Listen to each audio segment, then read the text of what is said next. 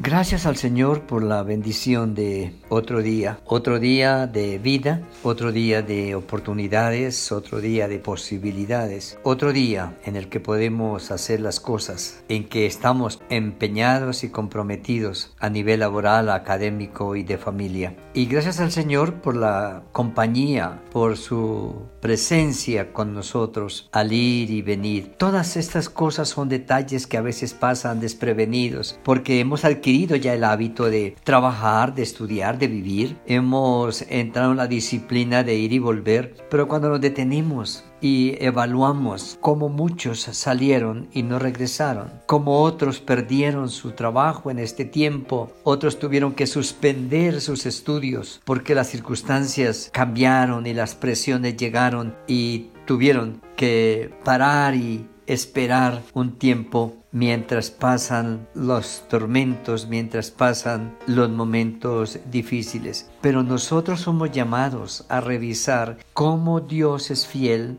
en cada circunstancia que podamos tener la seguridad, adquirir la convicción de que el Señor está con nosotros, que nos, nos acostumbremos a que no estamos solos, que tomemos conciencia de la presencia de Dios. Al salir, sale con nosotros, benditos al entrar y benditos al salir, que Él es nuestra fuerza, nuestro amparo, nuestra compañía allá en la oficina, en la empresa, en el quehacer, en la escuela, en la calle. Lo que el Señor quiere enseñarnos es que como sus hijos seamos conscientes de su real presencia, del cumplimiento de la palabra que nos empeñó un día, de que yo estaré con vosotros todos los días hasta el fin del mundo. Mi presencia será una realidad al lado de ustedes, número uno extendiéndose en el tiempo y en el espacio. Es decir, está hablando de todos los días, en el tiempo, mi tiempo, su tiempo,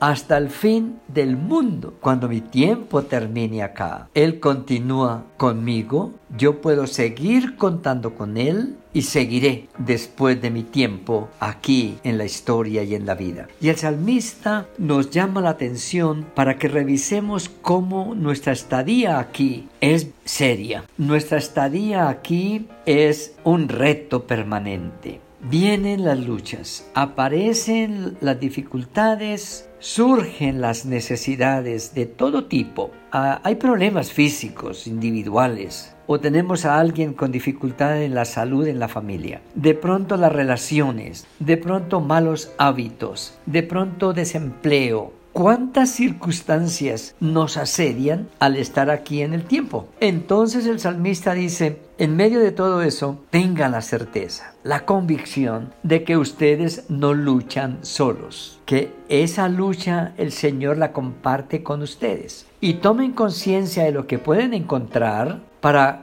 enfrentar con la seguridad de superar esos momentos. El Salmo número 58 es un salmo un tanto extraño, en el sentido de que el salmista está diciendo, usted tiene que lidiar con personas, a veces en la misma casa o a veces en la escuela o en el vecindario o en la empresa, pero no olvide que a veces usted tiene que lidiar con grupos, tiene que lidiar con grupos. A veces la junta de la empresa para la que usted trabaja lo puede presionar aún puede darse el lujo de despedirlo. Toman una decisión.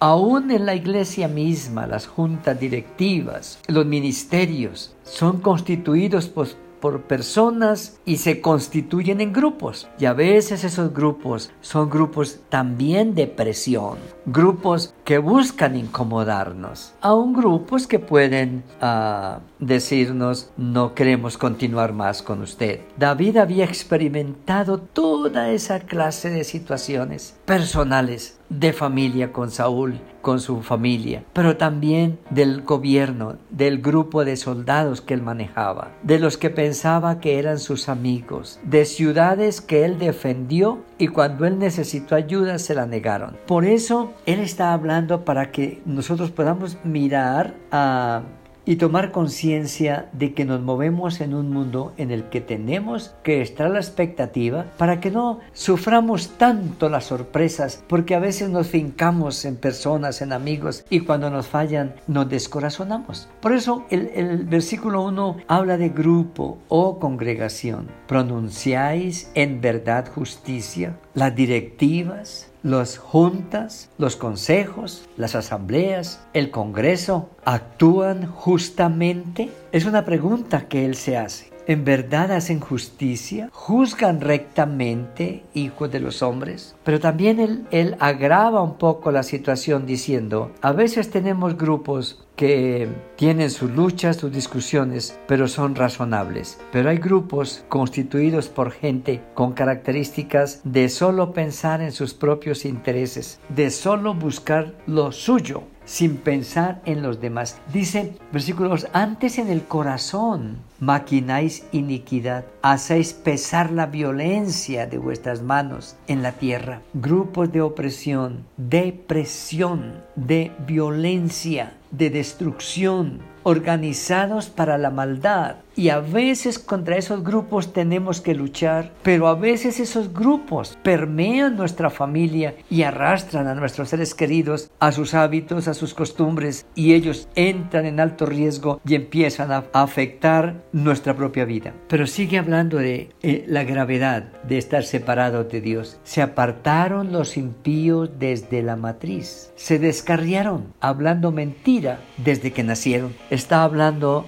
de que nos movemos en una cultura de impiedad, en una cultura de tanta maldad que nos sorprendemos y a veces nos entristecemos al ver niños tan pequeños, tan difíciles, tan rebeldes, adolescentes tan agresivos y adultos tan violentos que no entendemos sus conductas y que siempre de continuo el mal. El salmista había lidiado con personas con esas características, pero él está diciendo, Señor, en ti encuentro mi apoyo, mi refugio y mi respaldo. No puedo hacer nada por ellos, tú sí lo puedes hacer. Así que si tú quieres puedes transformar esas vidas, pero mientras tanto también puedes guardarme a mí. Usted está rodeado de muchas personas con diferentes características, pero en medio de esa situación Dios está con usted para guardarlo, para protegerlo, para cuidarlo, pero también para producir cambios en su entorno, en su familia, en sus amigos. Que el Señor nos dé la gracia para seguir dependiendo de Él todas nuestras cosas y seguir sirviéndole como instrumento para bendición de otros. Amén.